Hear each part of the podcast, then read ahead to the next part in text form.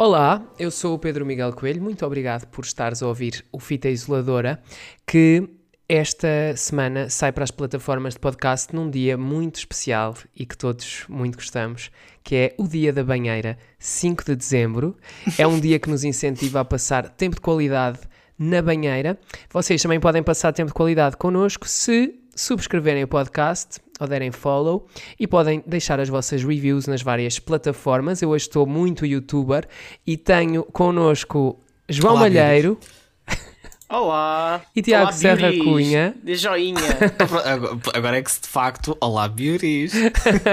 Vocês já deram, vocês já deram joinha no nosso, nas nossas plataformas de podcast? Então claro que sim, claro que sim. Óbvio. Desde o primeiro dia. Eh, eu tenho uma pergunta da semana muito especial. Eh, esta semana que passou, a nossa pergunta da semana tornou-se viral na internet. Ahm, Meu Deus. E tivemos o país a discutir se usar meias para dormir é sexy ou unsexy. Eu tenho a informar que a votação no Instagram de Espalha Factos deu uma vitória muito curtinha para unsexy e por isso esta semana eu volto às questões que fazem o mundo pensar. E a minha pergunta esta semana é: vocês gostam de banhos de imersão ou no fundo acham que aquilo é demasiada água e é uma grande banhada? Isto é assim, eu antes só quero dizer que, tal e qual Bernie Sanders, eu comecei como outsider das meias e entretanto o movimento surgiu para me apoiar. Portanto, estou muito orgulhoso dessa Sentes que comunidade. tens um grassroots movement um, a surgir em apoio das meias para dormir? So- eh, sinto que sim, temos cada vez mais donativos e daqui a 4 anos vamos ser nós os vencedores. Mas, Os donativos são feitos em forma de quê? de, de tecido para fazer lá, Fazer meias. fazer meias. Opa. Muito bem. Ah, olha, sobre, sobre os banhos, eu tenho a dizer que eu não me. Eu não tenho uma divisão, eu não sou contra um banho a favor de outro, mas olha que banhos de imersão são mesmo muito bons e tenho saudades de tomar um banho de imersão. Saudades porque a conta da água não, não, Não te permite tomar com frequência. Já sabem, se querem ter João Malheiro convosco nas vossas casas, convidem-no para um banho de imersão eh, e ele com certeza não recusará. Assim com espuminha e aquelas pétalas de rosa. Sim, sim, eu mergulho logo. Quem sabe, se vocês quiserem estar a tomar banho a ouvir-nos, são livres. Podem ouvir-nos em qualquer eventualidade. Mas a minha resposta é a seguinte. É mais ou menos a mesma aqui do Malheiro. Eu não sou contra, eu sou a favor dos banhos de imersão. Por acaso isto é curioso, porque quando eu era mais pequenito eu tomava imensos, não sei porquê. Mas depois, entretanto, deixei, não deixei de tomar banho, deixei de tomar banhos de imersão. Mas, mas sou fã de um quentinho. Sim. Na verdade, no fundo, o que importa é que tomemos banho, não é? Há muita gente aí que. Pronto. Uh, neste momento está muito, muito frio e sabia bem um banho de imersão quentinho. Portanto, acho que, acho que vos vou abandonar. ai, acho que vos vou abandonar, já nem sei o que estou a dizer. E vais. E Para vais tomar um banhinho. como assim tu não gravas este podcast no. Imagina, sabia tipo. Com a- olha, com a quantidade de água que tu passas a vida a meter, eu pensei que sim. Olha, já não comento esta situação. Bem, Um, eu queria também deixar aqui os meus two cents sobre hum, banhos.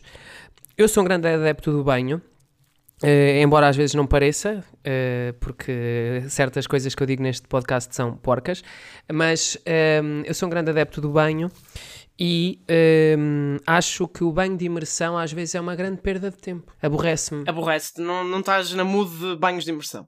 É, é, Sim, é uma coisa que eu faço. Imagina, eu, eu este ano não tomei nenhum banho de imersão. porque é, é um, é um ano estressante para tomar banhos de Pá, imersão. uma pessoa está ali não sei quanto tempo deitada, não, não, enquanto estás ali não podes fazer nada. Oh, mas repara, para muitas pessoas o objetivo do banho de imersão é exatamente o contrário, é é relaxar. relaxar. portanto, é relaxar. Eu se calhar preciso de relaxar. Pois. é? Então, olha, se calhar está aí a Está resposta. aí, está aí a resposta. Precisas de um banho de imersão ah, receitado pelo médico ah, aqui da Exato. Exato. Mas nós, esta semana, não podemos relaxar, temos um alinhamento carregado de coisas boas. Vamos falar da nova cara do Jornal 2, vamos entrevistar o novo pivô do informativo, é Hugo Gilberto, vai estar connosco já a seguir aqui no Fita Isoladora. Temos ainda um convidado que faz parte do Videoclube do Sr. Joaquim, é um projeto que surgiu no Facebook e está a lançar o terceiro anuário que tem um cariz solidário. Vamos falar com o Miguel Ferreira já a Até seguir. rimou, até rimou.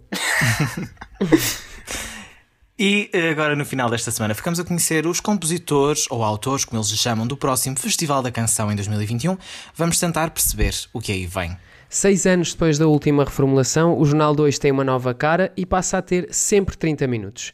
Conduzido por Sandra Souza e Hugo Gilberto, o único espaço de informação diária da RTP2 promete contar o mundo em meia hora. O jornalista, habituado às lides do desporto, assume o noticiário como figura principal pela primeira vez. Está hoje connosco uh, neste fita isoladora. O Gilberto é também diretor adjunto um, ehm, da informação da, da RTP. Hugo, olá. Uh, obrigado por estar connosco aqui neste podcast. Olá, Viva. Um, ehm, eu fazia já a primeira pergunta. Uh, como é que foi mudar deste registro que é mais o do desporto e onde está todas as semanas no trio de ataque para o de um noticiário diário? Há aqui duas, eh, dois prismas desta história, não é? Portanto, eu nos últimos sete anos, uh, desde que estou na, na direção de informação, uh, muito mais de metade da minha vida não tem a ver com o desporto.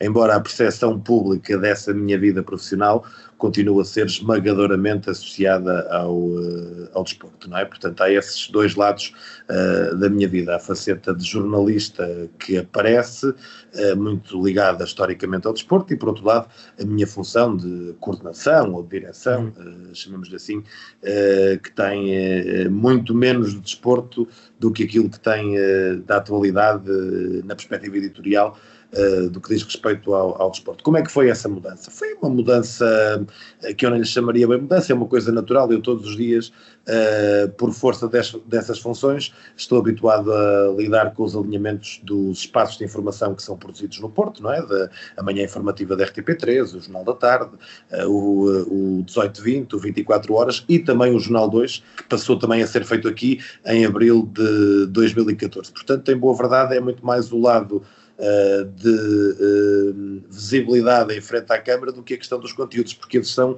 os conteúdos que eu trato diariamente. Uhum. E como é que surgiu a ideia de, de, ser pivô também neste, neste Jornal 2? Foi um desafio lançado pelo uh, diretor de informação já há alguns meses, uh, que teve uma primeira conversa, uma segunda, uma terceira conversa e depois ao fim de três conversas uh, eu acabei por estar sincronizado com esse desafio, com essa proposta e, e, depois foi uma questão de nas últimas semanas com as várias equipas da RTP, as equipas de cenografia, as equipas de arte e imagem, o grafismo, a produção, a realização uh, e, e, particularmente a componente editorial, uh, reunir com essas várias equipas, definirmos uh, o modelo e, e chegarmos àquilo que esperamos ser bom porto uh, deste modelo que pretende, por um lado, ser novo, por outro lado, respeitar hum. os 40 anos de história uh, do Jornal 2 como um jornal de referência, uh, como um jornal que conta aquilo que fica em cada dia que passa. Não, é dizer, pegar precisamente nesse ponto dessa, dessa balança entre inovar um pouco e também manter esse espírito do Jornal 2. Vocês lá está, prometem agora o mundo em 30 minutos, aqui uma linha editorial relativamente repensada. O que é que este novo, e ao mesmo tempo aqui honrando lá está esta, esta história do Jornal 2, oferece uh, ao espectador? No essencial, uh, o jornal tem que ter dois grandes momentos: o grande acontecimento nacional do dia e o grande acontecimento internacional do dia. E não tem que ser por esta ordem.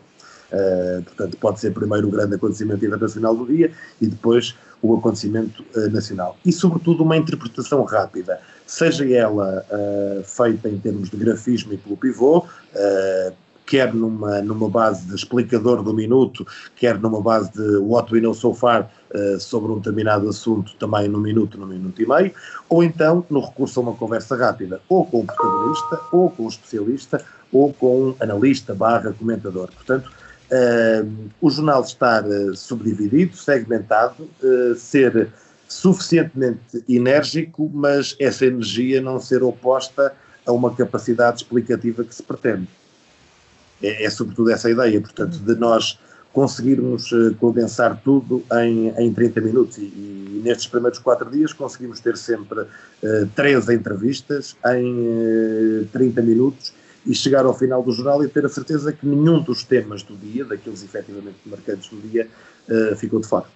Eu acho que esses blocos, esses blocos de entrevistas também é o toque diferenciador que impede o jornal 2 de apenas ser uma síntese diária. Acrescenta também algo mais. Certo, o jornal não ser um sumário, não ser uma uhum. síntese, não é? Ele, ele terá uma parte em que desse, desses 30 minutos teremos, vá lá, 15 minutos de, de peças, de vídeo, de, de uh, hard news, não é? Uh, e, e, a outra metade será uh, um fio condutor da atualidade nacional à internacional e à cultura, sempre com recurso a, a, a protagonistas.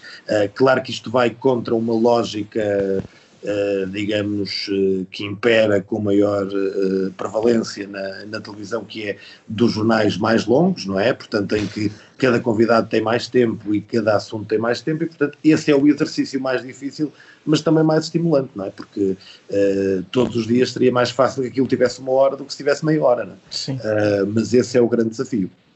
E depois, nesta altura de consumo instantâneo, ter um espaço mais sintético é melhor ou mais útil para o espectador do que jornais de hora e meia naquele bloco? Eu não sei se é melhor, porque eu não, não, não, não gosto nem quereria em nenhum momento ter essa prerrogativa, porque eu acho que todas as uhum. ofertas informativas uh, são boas. E, desde logo na RTP nós temos variadíssimas ofertas informativas. E, e não esquecendo também os outros partners desta história, uh, eu acho que todas as ofertas informativas terão um público-alvo.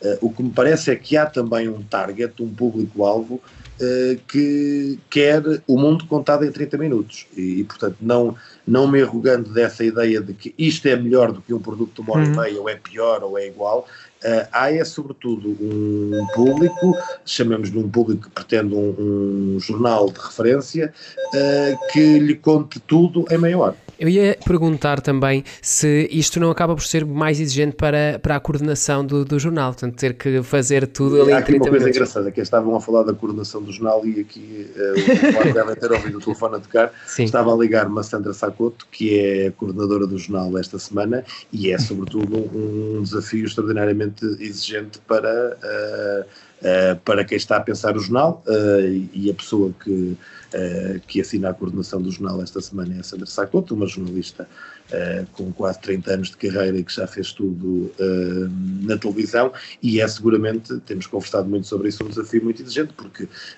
de repente aquilo está a começar e já está a acabar, não é? mas no entanto também não pode cair nada do que é essencial, não é? E portanto é, é é nesse binómio de aquilo está a começar e está a acabar e ao mesmo tempo não pode cair o essencial, que estamos sempre nesse trapézio informativo. Não? É? Nós no, no dia de estreia estivemos atentos às redes sociais um, e também a ver um bocadinho o que é que os espectadores estavam a dizer sobre, sobre o Jornal 2 e a verdade é que havia muitas pessoas atentas a, ao dia de estreia, mesmo com o jogo da Liga dos Campeões uh, à mesma hora um, e uma das questões que surgiu estava relacionada com o cenário virtual Houve algumas críticas ao cenário virtual e ao, e ao, e ao grafismo, aos títulos do jornal, não tanto ao genérico em si nem à música, mas uh, ao grafismo dentro do jornal. Um, Porquê é que existe esta opção mais predominante eh, no Centro de Produção do Norte por cenários uh, virtuais? Uh, ah, um, bom, eu não, eu não sou propriamente a pessoa, digamos, mais uh, avalizada para, uh, para falar de cenografia virtual, uhum. porque há obviamente pessoas que têm esse pelouro e essa, e essa competência, que são, na minha opinião, as pessoas mais, mais competentes do, uhum. do meio para, quer na produção, quer na concepção, quer na concretização desses, desses cenários uh, virtuais. Portanto, a, a, ideia que eu tenho de base é de que aquele cenário uh, correspondeu lá, a três parâmetros, uh, sofisticação, urbanidade e modernidade. Uhum. Esse foi o, essas três linhas foram as, as linhas mestras da concepção e da concretização do cenário. Agora tenho também aquela ideia de que sempre que um, uh, que um cenário uh, começa, uh, há uma percentagem que adora, outra que não gosta. Portanto, por uhum. isso é que o mundo não Sim. se tomba, não é? Portanto, claro. porque há, há, opiniões diferentes. É verdade que a esmagadora maioria das opiniões que me chegaram uh, foram altamente elogiosas, mas uhum. uh, tenho a ideia de que sempre que há um cenário novo, seja na RTP, seja em qualquer uma das outras televisões, há sempre opiniões que, dissonantes, não é? Portanto, sobretudo o importante é que a forma não estraga o conteúdo, mas que a forma seja também concorrente e no mesmo sentido do conteúdo. E, portanto, um, a ideia com que fiquei das pessoas que o conceberam, que o produziram e que o concretizaram, é essas três linhas, a ideia de uh, urbanidade, de sofisticação e de, de modernidade, Sim. não é? Um O Jornal 2 também acaba por ter um alinhamento bastante diferente daquele que é o alinhamento dos outros jornais, com mais espaço para a atualidade internacional, com, com mais espaço para a cultura. Um, fazer o Jornal 2 permite à direção da informação ter aqui também um espaço para testar e para arriscar um bocadinho mais? Eu diria que, há, que, há, que não será o único espaço para a direção da informação que permita o risco. Há, há uma coisa clara, que é se há um sítio onde a cultura e o internacional têm um peso tremendo, é obviamente no Jornal 2. E isso, uh, disso a direção da informação não abdicará, não é? Pronto, parece-me parece que sobre isso não há, não há mínima dúvida. Uh, é, eu diria que o risco de se contar o mundo uh, como ele é, uh, na sua vertente mais de referência e de, uh, de, de, jornal europeu e internacional, é um risco que devemos correr enquanto serviço público. O Hugo Gilberto, ainda por cima sendo parte da direção da informação da RTP, sabe muito bem, está por dentro, quais é que são os principais desafios de fazer informação televisiva durante uma pandemia?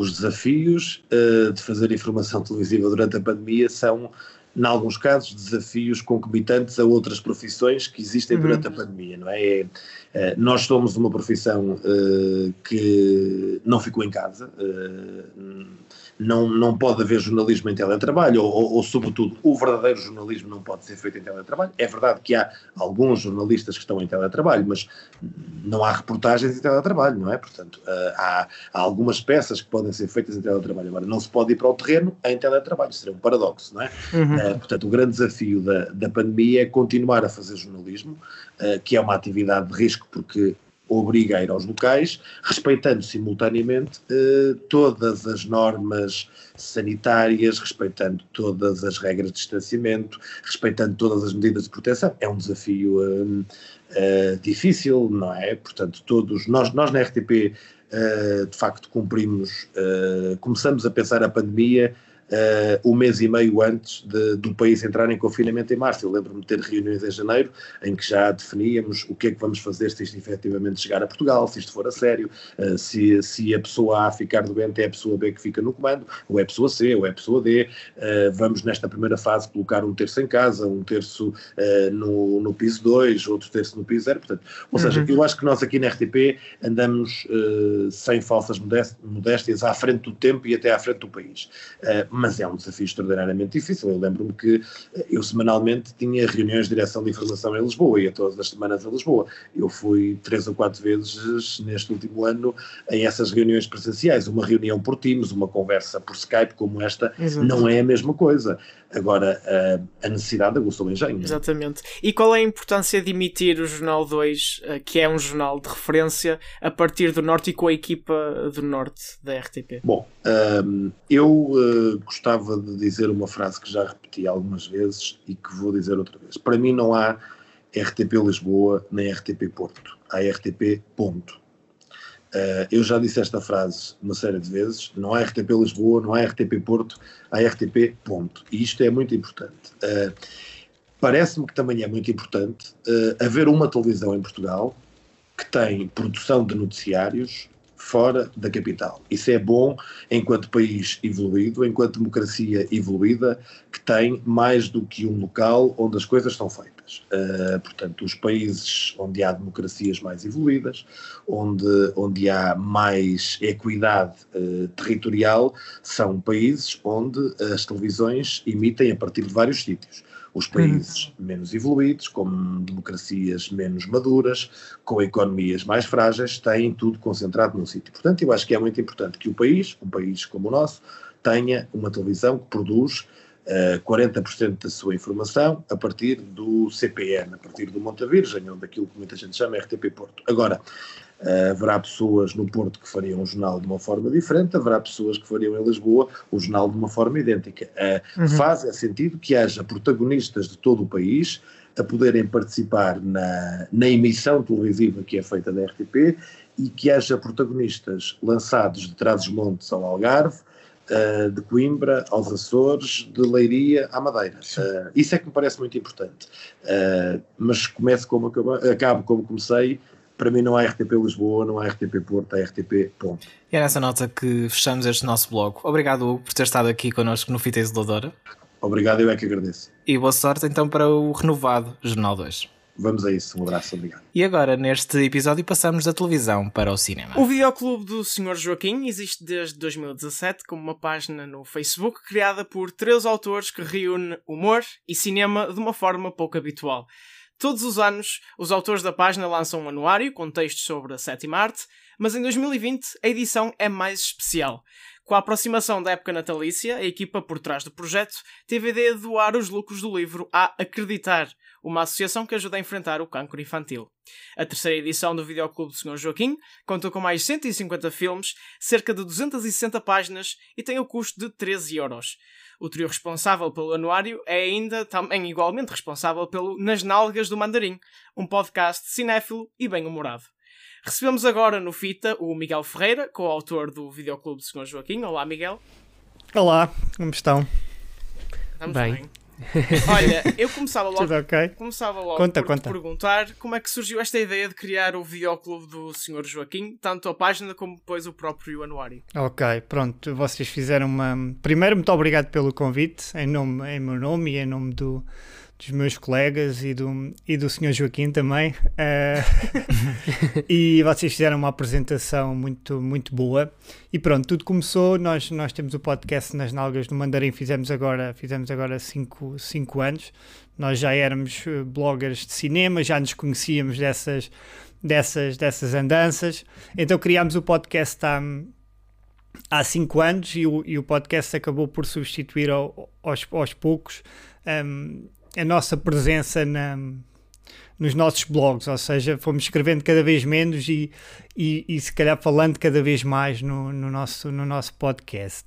E há cerca de, de três anos, se calhar por essa necessidade de, de voltarmos, de voltarmos a escrever, criámos então a página, a página do Sr. Joaquim, que no fundo é um, um videoclube fictício situado na, na aldeia de Picha e que pretende eh, ir mostrando tudo o que vai, o que vai saindo ehm, de cinema e às vezes também de, de televisão, mas muito mais de, de cinema. E pretende ser um bocadinho também essa.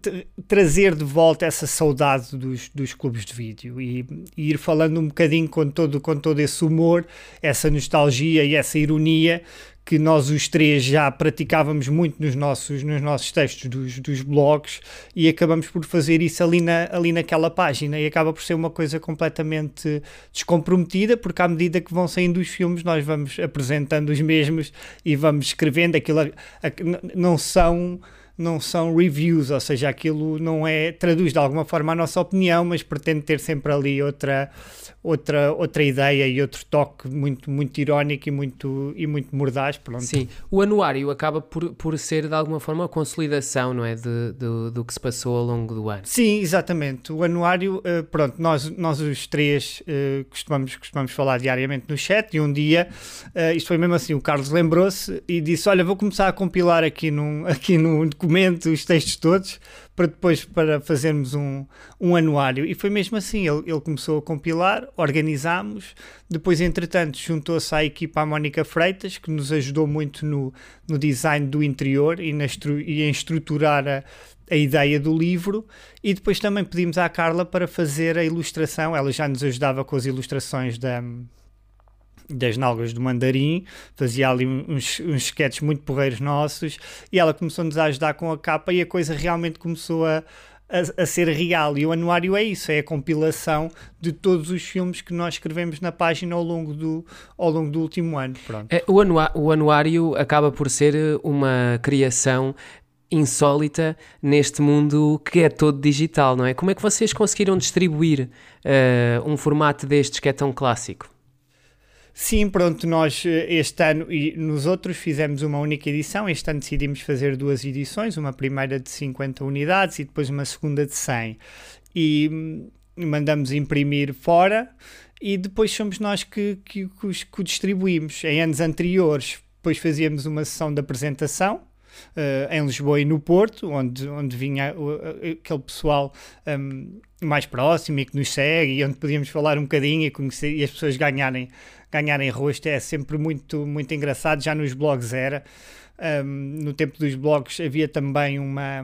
Chegou a existir, penso que foram umas 5 edições, uma gala, não sei se vocês se lembram, que era os TCN Blog Awards, que premiava, uh, era uma espécie de Oscars da blogosfera, e era muito engraçado porque aí vocês conseguiam ver as caras e falar com as pessoas que vocês seguiam durante um ano inteiro e, e interagiam. Agora com o Facebook as coisas são um bocadinho mais fáceis, mas mesmo assim é muito engraçado sentar-te e estares ali ao vivo com, com aquelas pessoas, então fazíamos essa essa apresentação dupla um, em Lisboa e no Porto. Este ano não foi possível, fizemos um, um, uma, chamada, uma chamada Zoom para celebrar também os 5 anos, os cinco anos das Nalgas, fizemos agora no, em novembro e, e, pronto, e foi assim que acabámos por, por, lançar, por lançar o livro e somos nós que depois o encaminhamos para as pessoas.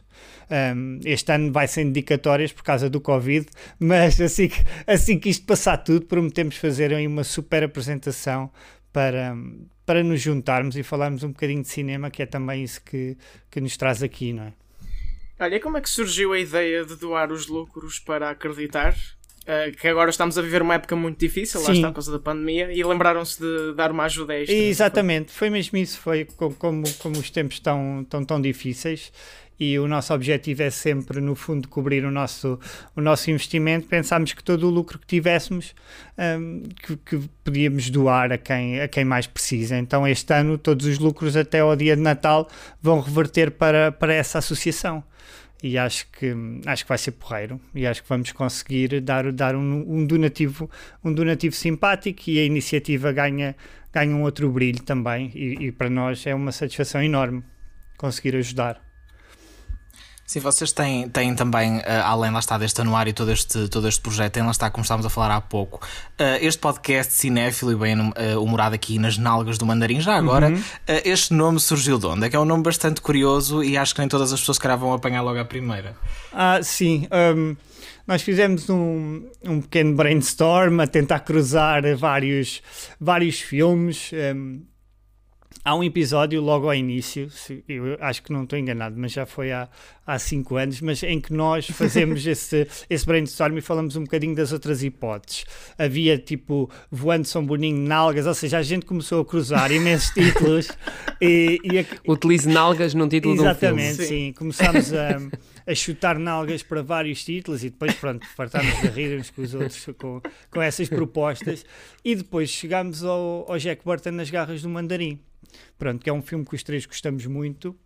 E, e, acabou, por, acabou por ficar isso nas nalgas, nas nalgas do mandarim. E isto das nalgas também, agora que eu me lembrei, vem porque o, a nossa premissa inicial agora já está um bocadinho diluída também porque acabamos por ficar sem, sem ideias para desafios. Mas a ideia, isto foi quando apareceu uh, uma Nespra no cu aquele uhum. podcast do, do Bruno Nogueira, do Marco e do Melo, pronto, em que eles lançavam desafios.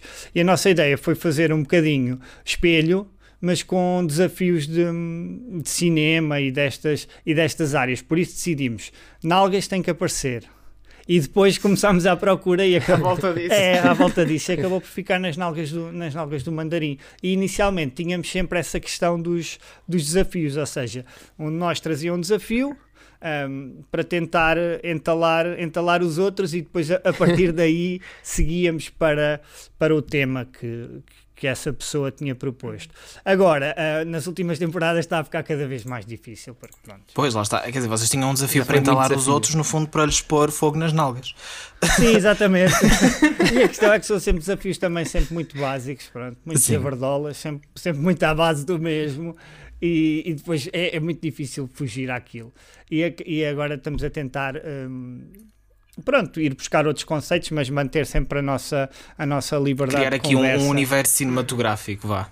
Sim, agora para, para, a season, para, para a season 8, vamos agora para a oitava temporada, estamos a pensar fazer só, só tops. Cada um leva o seu top 3, top 5 de, de, várias, de, hum. várias, de vários assuntos, de, sei lá, um ator, uma mitologia, e depois partimos, partimos a partir daí. Certo. Olha, o videoclube do Sr. Joaquim pode estar a render, mas as salas de cinema têm andado um bocado complicadas. Como Sim. é que tu tens visto esta crise que tem apoquentado o cinema. Sim, é verdade. Um, desde, que isto, desde que isto começou, acho que só fui ao cinema ver o, o Tenet. Não sei se vocês também viram. Sim, sim, sim. Foi, acho que foi um dos poucos filmes que eu também vi. Sim, sim, sim, que voltou a trazer o pessoal, o pessoal ao cinema e foi o único, o único filme que eu consegui, que eu consegui entretanto ir ver. E por acaso estava, estava há pouco a discutir isso mesmo e, e é, uma, é um universo completamente novo para todos, não é? E, e estava a ver um vídeo há pouco de um, de um youtuber que eu sigo e que gosto bastante e, e ele estava, ou seja, ele não estava a defender nem por causa agora também desta decisão da Warner Exatamente, dessa decisão, pronto, que veio abanar aqui o, o, o sistema e, a, e, a, e, toda a gente ligada, ligada à indústria e, e, as pessoas que gostam do cinema. E ele estava a falar, ele não estava a defender nenhum lado nem do outro, mas o que ele estava a dizer é uma coisa que eu acredito muito, que é a, a ida ao cinema eh, é toda uma experiência, ou seja, eh, e, e, tu ires ao cinema, tu vives o filme e tu retens o filme de uma forma completamente diferente do que fazes, eh, do que fazes em casa. E isso eu acho, e eu acho que isso é o mais importante de tudo. E, e, enquanto, enquanto cinéfilo, e eu gosto muito de ir ao cinema desde, desde criança, se me falarem de um filme que eu vi no cinema, eu sei quase certeza com quem fui, onde, onde fui, lembro-me de, de sair, de, de ter conversado, de ter gostado ou não, e acho que, que essa memória do cinema está realmente em risco com, com, com esta questão de agora do, dos cinemas estrearem em simultâneo nas, nas plataformas. Por outro lado, eu acho que quem gosta de ir ao cinema e vai continuar a ir e acho que também poderá dar espaço uh, aos cinemas independentes e aos cinemas mais pequenos de voltarem a, a funcionar, não é? E a voltarem a, a competir. Mas é, mas é uma coisa muito, ainda muito nova e ainda não sei muito bem o que é que, o que, é que é de pensar em relação a isso tudo. Mas essa questão da memória é, eu acho fundamental, porque os filmes que eu vi no cinema dizem muito mais e, e são experiências muito mais completas do que os filmes que eu acabo por ver, por ver no sofá não é um espetáculo ao vivo, mas é um espetáculo de sala. Sim, é verdade. É, é, e é o compromisso também que tu assumes, não é? Quando vamos ao cinema, temos que, se calhar, combinar com alguém, um, temos que nos preparar antes. Há, há tudo, há um antes, um, um durante e um pós, não é? E, e eu acho que isso em casa acaba por por se diluir na, pronto, no cotidiano dos dias, não é? E há muitas interações e, e coisas que nos distraem e, e, e, acaba por ser uma experiência menos imersiva. É, sim, casa. completamente, sim, completamente. Tens outro, eu, quando, tens outro compromisso. Quando, diz, diz, desculpa. Quando, quando o irlandês eh, foi lançado sim. na Netflix, eu tive a, a, grande sorte de o poder ir ver em, em visionamento de imprensa e, portanto, vi-o em ah, sala. E eu, e, eu estava, e eu estava a ver aquele filme em sala e estava a pensar Olha, ainda bem que eu pude aqui vir hoje de manhã este visionamento, porque eu provavelmente se visse este filme em minha casa ia ter a tentação de parar para ir comer bolachas, parar para ir não sei quê, e eu aqui estou a adorar este filme e eu gostei muito do filme e tenho a certeza que se eu tivesse visto em casa que eu não ia gostar dele da mesma forma como gostei uh, visto em sala e aliás eu acho que a Netflix uh, em alguns casos, em alguns mercados tem feito lançamentos limitados em sala Uh, e isso é uma coisa que beneficia o cinema, porque um, um filme como o irlandês não é realmente um filme para ser visto num, num ecrã de televisão. Sim, sem dúvida. Ou no ecrã de um PC. Sim. Eu, infelizmente, não o vi no, num ecrã grande, tive que o ver na televisão, mas concordo. Um, concordo a 100%, um, mas vamos ver agora também toda a questão depois da elegibilidade, não é? Também de, da academia, isso depois também tem um peso muito grande e, e, vamos ver o que é que esta decisão agora, agora vai, vai fazer ao, ao resto, não é? Uhum.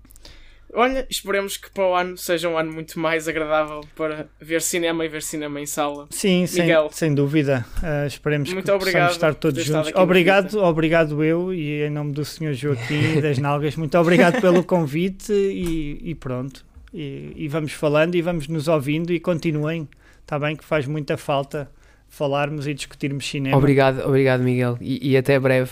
E passamos agora para outros temas. O Festival da Canção 2021 está a chegar e desta vez é mesmo para apurar o representante português na Eurovisão também do próximo ano. Esta sexta-feira a RTP anunciou os compositores numa lista diversa que inclui vários nomes, alguns mais conhecidos, outros menos, entre os quais Anne Vitorino de Almeida, Carolina Deslandes, Da Chic, Fábia Maia, Filipe Melo, Helder Moutinho, Ian, Irmã, Joana Alegre, João Vieira, Caretes, Nive, Pedro da Linha, Stereossauro, Tainá, Tatanka, Virgul e Viviane, são muitos nomes. Da submissão pública ficaram Pedro Gonçalves, que já concorreu em 2017 como intérprete, e também Miguel Maroco. Connosco neste Fita Isolador hoje temos Marta Rocha, antiga redatora do Espalha Factos e agora locutora da Antena 3 e autora do podcast Brandos Costumes, que se junta a nós para analisar o que podemos esperar da nova edição do festival. Olá Marta, bem-vinda ao Fita Isoladora. Olá, olá, olá a todos. Olá Marta, obrigado por, por estares aqui. Muito obrigada pelo convite, é, é, um prazer voltar, voltar a casa. Eu perguntava-te já quais é que foram assim os nomes que te surpreenderam mais desta escolha da RTP. Olha, hum, eu diria que, que Filipe Melo eu não estava, não estava a imaginá-lo a compor uma, uma canção para, para o Festival da, da Canção assim de repente, não é? Uh, mas obviamente olhando para ele, para ele depois, percebendo, lendo, uh, pensando no Filipe Melo e numa canção para o festival faz todo, faz todo o sentido, não é? Tanto ele como uh, se calhar o Pedro da Linha, que também não estaria, não estaria tão, tão a imaginá-lo a fazer uma canção para o festival, mas acho que tanto um como o outro, em extremos quase opostos, provavelmente vão, ser, vão ser excelentes, excelentes autores. Olha, Marta, uh, eu queria te perguntar se tens alguma expectativa sobre estes compositores também, algum deles serem o próprio intérprete da música. Uh, se achas que é mais provável, por exemplo, alguém como a Carolina Deslandes ou o Tatanka assumirem sim, esse papel? Eu, sim, ou achas sim. Sim. Uh, pensei precisamente na Carolina, na Carolina Deslandes e acho que mesmo a da Chic também poderá, poderá enverdar por esse caminho, mas acho que uh, toda esta, todo este elenco eh, pode, pode surpreender-nos, não é? Não, é um bocadinho esperar aqui o inesperado. Mas acho, mas pensando no que, assim, nas minhas perspectivas, imaginaria sim a Carolina Deslandes e o Tatanka. Tatanka também acho que ele poderá, poderá ter convidados, mas também o Virgul, se calhar, acho que também pode ser uh, intérprete da sua própria canção. Acho que há aqui uns quantos que, que podem fazer isso. Achas que ficámos bem servidos de, de diversidade ao nível da composição? Sim, acho que sim. Acho que, como eu dizia há bocadinho, usei logo dois, dois exemplos bastante diferentes que de, vai do Filipe Melo ao Pedro da Linha, mas uh, quer dizer, depois tens o, o Helder Moutinho também no Fado, a Carolina Deslandes, os Caretos, que, que também se prevê que vão incendiar, incendiar o palco, um, ao Stereossauro. Acho que há aqui uma boa, uma boa mistura uh, e uma boa, uma boa diversidade, sim.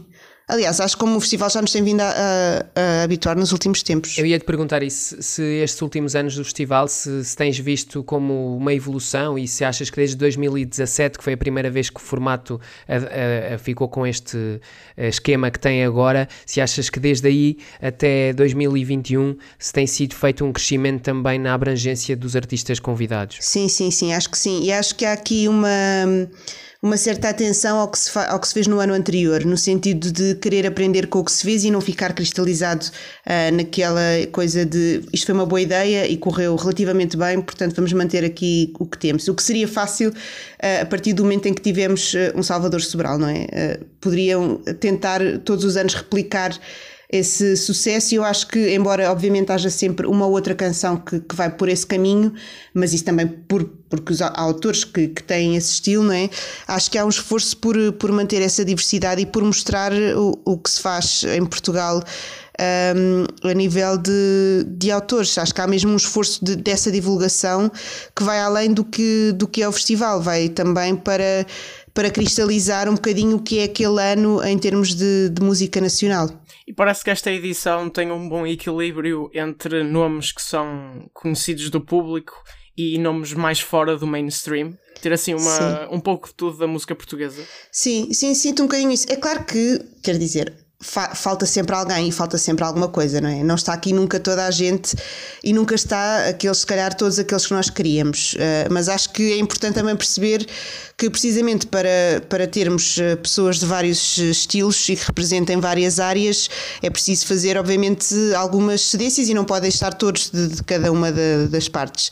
Dito isto, acho que sim, acho que está aqui, acho que há muito esse esforço e acho que há esse esforço de mostrar às pessoas uh, coisas que elas possam não estar habituadas a ver enquanto público de Festival da Canção, mas também um, ehm, manter, uh, mostrar às pessoas aquilo que elas cá estão mais habituadas e que já vão à espera de ver. E acho que o facto de elas estarem habituadas verem uma coisa que, que se calhar já, já conhecem, também lhes abre um bocadinho uh, a mente para, para verem o que não conhecem logo a seguir, não é? Hoje a RTP divulgou que, há, que há, houve 693 submissões através da submissão pública, ou seja, todos os compositores que quisessem podiam enviar as suas canções para ocupar duas vagas um, ehm, deste alinhamento final e houve 693 canções, portanto 691 ficaram de fora.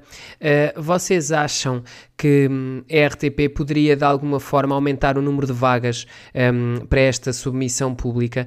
Hoje a Joana Martins, de, hum, que faz as redes sociais Festival da Canção, estava a dizer que alguns nomes consagrados também concorreram através da, da submissão Sim, eu acho, pública. assim, eu, eu percebo a ideia de termos aqui este equilíbrio entre mais vagas para, para compositores convidados pela própria RTP, porque pronto, lá está, é feita aqui uma análise a tudo o que é feito na música, todas estas questões, e termos menos um pouquinho para, para a submissão pública. Só que eu acho que se calhar são um bocadinho a menos. Eu seria a favor de pelo menos aumentarmos aqui, diria, também não diria muito mais, mas aqui mais uma ou duas vagas, para se calhar podermos ter aqui uma representatividade maior. De às vezes músicos, intérpretes, etc., que não estão uh, tanto no radar. Uh, do, do, grande público, não é? Destas análises e que se calhar podem ficar um bocadinho de fora por não haver tanta oportunidade e só se poder escolher mesmo, mesmo. Reparem, foram escolhidos dois de 693, não é? Portanto, acaba por limitar aqui um bocadinho esta, esta questão, na minha opinião. Mas de qualquer das formas, não acho que seja mau este equilíbrio de mais para um lado, menos para o outro, só acho é que podia ser um bocadinho mais bem conseguido. Eu, eu acredito que, hum, primeiro, é um bom sinal ter tantas pessoas a querer concorrer, é sinal de que o Festival de Canção Sim. tem vitalidade do ponto de vista de atrair talento. Um, eu, eu acho que também devia haver um aumento de vagas, mas mais. Não, não muitas, ou seja, mais duas, talvez, porque acredito que, apesar de tudo, o sistema atual de convite aos compositores, principalmente, tem funcionado bem. E tem também, uh, do lado da RTP, tem havido uma consciência para convidar, lá está, como a Marta já estava a referir, uh, pessoas de várias áreas diferentes e de várias perspectivas diferentes. E, portanto, desse ponto de vista, acho que o sistema e o método funciona, precisava talvez de alguns sim, ajustes. Concordo, acho que sim. Acho que um, também não é um equilíbrio fácil de, de se fazer, não é?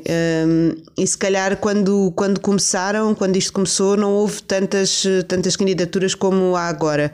E por isso percebo que também, se calhar, ao longo do tempo e ao longo dos anos e da forma como as coisas vão evoluindo, esse modelo também vai ser, vai ser repensado, não é? Acho que se calhar para o ano, se houver ainda mais, se calhar pode provavelmente haver uma nova vaga. Sim. Eles hoje estavam a dizer que, mesmo quando o Festival da Canção só funcionava através da submissão pública, que durante muitos muitos anos foi assim, portanto, os, os compositores candidatavam-se para, para serem selecionados para o Festival da Canção, nem nessa altura em que, em que era exclusiva a submissão pública, tinha havido tantas candidaturas como este ano. Portanto, que este foi o ano com maior número de, de candidaturas de sempre. Uh, eu aqui também arriscaria dizer que hoje, hoje produzir música e fazer música é, é, um, é um exercício mais democrático do que era antigamente, não é? Portanto, claro. cada pessoa que queira fazer música pode compor uma música até em casa um, e enviar a sua maquete para, para concorrer ao Festival da Canção. Um, há bocadinho a Marta estava, estava a falar de, de que ficamos sempre com nomes que faltam. Um, eu perguntava-vos, já não para 2021, mas eh, para, até para edições futuras, que nomes de compositores que ainda não estiveram nestes últimos anos do Festival da Canção é que vocês acham que podiam ser interessantes? Uh, para se juntarem ao leque? Olha, eu vi no, no Twitter uh, a sugestão, o Ricardo Rodrigues tweetou a dizer que gostava de ver o David Bruno e eu subscrevo. Acho que seria bastante engraçado e bastante interessante vê-lo a compor e interpretar uma música com o seu humor característico. Um, Samuel Luria também, eu acho que ele já participou, mas gostava de o ver a participar de novo. Um, e, e, dentro do, do, do hip hop e do rap, eu acho que é um, um género que precisa de mais representação no Festival da Canção, mas é, é um artista que até transcende isso. É o Slow J. Eu acho que o Slow J no Festival da Canção seria magnífico. Olha, são boas ideias, concordo. Um dos nomes muito referidos na sexta-feira no direto do, do Festival da Canção um, foi o do Tioz. Portanto, isto escreve-se com T-Y-O-Z. Uh, eu não conheço o trabalho dele, mas havia muita gente a perguntar por este compositor. Não sei se ele terá concorrido pela, pela submissão pública ou não, ou se era apenas um sonho dos fãs do Festival da Canção. Esta também é uma comunidade com características muito próprias. Uhum. Confesso que, que, não conheço também. Uh, Fica não... trabalho de casa para, para seguir TPC, ao episódio. Sim. sim. Tiago, não sei se tu queres adicionar também algum nome. Não, não, é assim, eu por acaso confesso que nestes. Ah, concordo também com, com os exemplos que, que o João deu, acho que são, são bons nomes. Eu fico sempre com uma mega branca nestas coisas, eu fico sempre, oh meu Deus, que cantores é que existem em Portugal, eu agora não me lembro. Nem a Ana Malhoa. Mas isso, é, mas isso já, isso já Olha, é óbvio não, que ela devia estar lá como membro residente. Não. Estou a brincar, beijinho para a Ana Malhoa. Mas Michael Knight, por exemplo, Olha, também sim. seria excelente para Ai, um excelente sim, sim, candidato. Não, mas nós temos, eh, já agora, aproveito para perguntar, Marta, eh, nós não sabemos muito bem porque é que a Elisa e a Marta Carvalho não estão aqui neste, neste painel mais uma vez, não sabemos muito bem se elas não foram convidadas ou então se foram e não aceitaram, portanto isso fica um bocadinho no ar, mas gostavas Sim, eu sempre de ver... esta hipótese, não é? Elas, como não puderam ir à Eurovisão ano passado, Exatamente. de serem convidadas Havia sempre muito esse ano. desejo até das pessoas Sim. que mais gostaram da música, Sim. até de uma forma Sim. geral, até por uma questão de não quero dizer solidariedade, mas vá por respeito a terem ganho e não terem ido, não terem tido a possibilidade que todos os anos têm de ir representar o país à Eurovisão. Uh, Marta, gostavas de, de rever a Elisa ou a Marta Carvalho neste painel? Eu, por um lado, percebo uh, essa questão de, de elas não terem podido uh, participar e que, se calhar, por causa disso, seria, seria bom que dar-lhes uma outra oportunidade. Acho que percebo isso, mas também acho que tendo em conta a natureza do Festival da Canção e tendo em conta aquilo que me parece que se tenta fazer, que é ir ano a ano a mostrar um bocadinho da a turma desse ano, não é? Acho que acaba por fazer sentido que seja uma nova, uma nova era, não é? Porque um, é outra coisa, é outro ano. Uh, é, é mau e é pena e custa que elas não tenham conseguido uh, representar-nos, mas também percebo que, que, sendo uma nova edição, sendo um novo ano, uh, eu acho que se calhar faz sentido dar uma nova oportunidade uh, a outras pessoas não é? e mantendo assim um bocadinho o espírito do que é o Festival da Canção, pelo menos nesta, nesta nova fase. Eu concordo com a Marta e acho, e acho que é aqui importante também dizer uma coisa, que é o Festival da Canção existe independentemente do Festival da Eurovisão um, e, portanto, vencer o Festival da Canção é já um objetivo uh, por si e, portanto, embora perceba, como é óbvio, que havia aqui uma expectativa criada não é, de ir ao palco de, de Roterdão que não se verificou, Acho que não se consegue fazer essa compensação. As coisas acabam, apesar de serem separadas, acabam por estar sempre muito interligadas a nível é, da consideração, tanto dos artistas como das pessoas. As pessoas já sabem que vai acontecer garantidamente. Eu acho também existe um bocadinho essa discussão porque há vários países, muitos deles até, que estão a enviar diretamente os mesmos representantes do ano anterior, tenham sido escolhidos internamente ou mesmo por um festival parecido com o Festival da Canção em cada país. Há outros que estão a dar oportunidade aos artistas de voltar a participar. Eu acho que precisamente essas duas questões, pessoas que querem muito e outras que percebem perfeitamente, tal como nós também avaliamos agora aqui, acho que a balança está muito igual. Ou seja, as duas razões seriam muito válidas por si só. Portanto, não é? Acho, acho, que fica aqui um bocadinho no ar. Sim, não é propriamente uma resposta eu... certa, não é? Acho eu, Sim, no caso destes. Em princípio, podemos ver a Marta Carvalho, não há certezas ainda, mas no painel de, de jurados desta edição é costume o vencedor da edição passada estar aqui presente, portanto acho que, desse, acho que nesse sentido Uh, e se calhar até podemos vê-las como convidadas na final, não sei. Acho que nesse sentido a RTP terá alguma... Normalmente elas, normalmente o vencedor do ano anterior apresenta uma música nova Sim. No, no, a Elisa lançou um single há pouco do, tempo, por exemplo. No palco do festival e depois faz a entrega do, do troféu ao novo vencedor. Sim. Olha, Marta, mesmo só para terminar, o Festival da Canção 2021 vem no a seguir a um ano brutal para a música, brutal no dos piores sentidos, né? Qual é a importância do Festival da Canção também para dar palco a artistas que não tiveram palcos durante 2020? É precisamente essa, dar palco, porque uh, é muito importante uh, hoje em dia e cada vez mais os artistas vivem muito dessa, dessa exposição uh, de, de, palco, literal, palco de estar em frente a um público a apresentar as suas canções. E este palco da, da RTP e do Festival da Canção chega a muito mais gente do que chegaria provavelmente um palco, do que chega muitas vezes um palco, um palco normal, não é? Um palco literal de, de, de festival ou de concerto. E por isso eu acho que pode ser aqui um grande apoio, uh, para já, para mostrar que, que a música portuguesa uh, está viva e a aguentar-se, não é? E que, e que, que, estes artistas todos e estes autores continuam na luta, uh, mesmo apesar de todas estas tempestades e todas as dificuldades que têm havido, especialmente para a cultura. Um, e mostra, não é? Acho que mostrar é sempre uma coisa muito, muito importante na música e na cultura, e acho que é essencial uh, neste caso. Sim, antes só de irmos embora, deixar aqui uh, a informação que também, juntamente com estes compositores, foram anunciadas as datas do festival entre o final de fevereiro e início de março. Ainda não sabemos, por exemplo, se a final vai ser aqui fora de Lisboa, como estava prometido, devido à situação pandémica. E falta depois também saber os intérpretes. Podem ver estas informações todas em espalhafactos.com. Por agora, despedimos-nos deste bloco. Marta, muito obrigado por ter estado connosco no Fita Obrigada eu. E já agora, Obrigada. parabéns, parabéns pelo Obrigado. prémio de podcast do ano nos Prémios Cotes. Verdade. Muito obrigada. Só dizer, sou autora, mas sou co-autora com o Pedro Paus e com a Angelina Velosa, claro. Sim.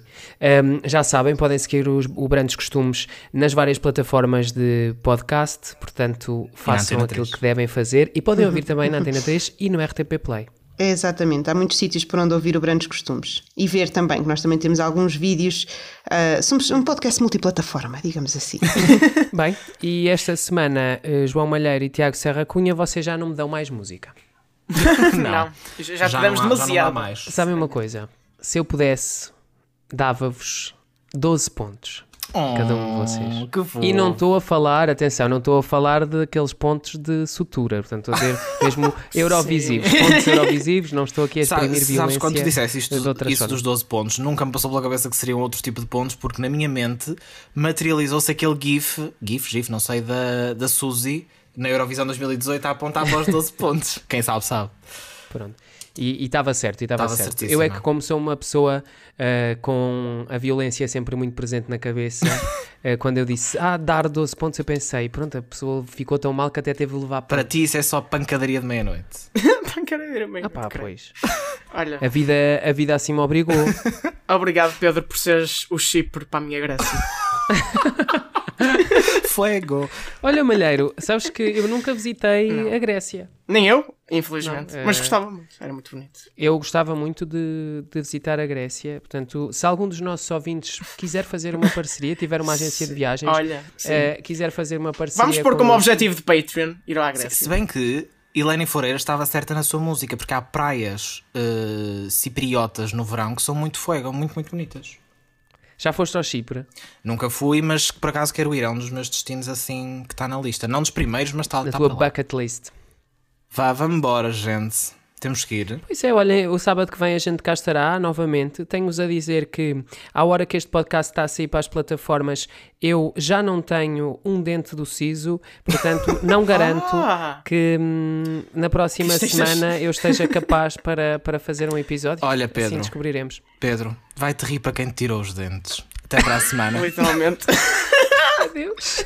Olhem, uh, para além de, dos artigos de cinema e televisão em espalhafactos.com também tem os minutos às segundas, quartas e às sextas. Aos sábados o fita isoladora com um dos hosts desdentado. Imagina que em feiras... Ciso, eu vinha para aqui fazer este coisa sem um dente da frente. Será que vocês iam conseguir Olha, gravar o episódio? Como é que se chama? Uh, aquele repórter da TVI. Que lhe caiu o pivô, o Quaresma. Que caiu Isso pivô, acontece. Um abraço, um abraço ao José Carlos Quaresma. Olha, vai-nos cair um pivô para a semana. Olha, há muitos pivôs que já caíram. Enfim, até para a semana, pessoal. Até para a semana. Até para a semana.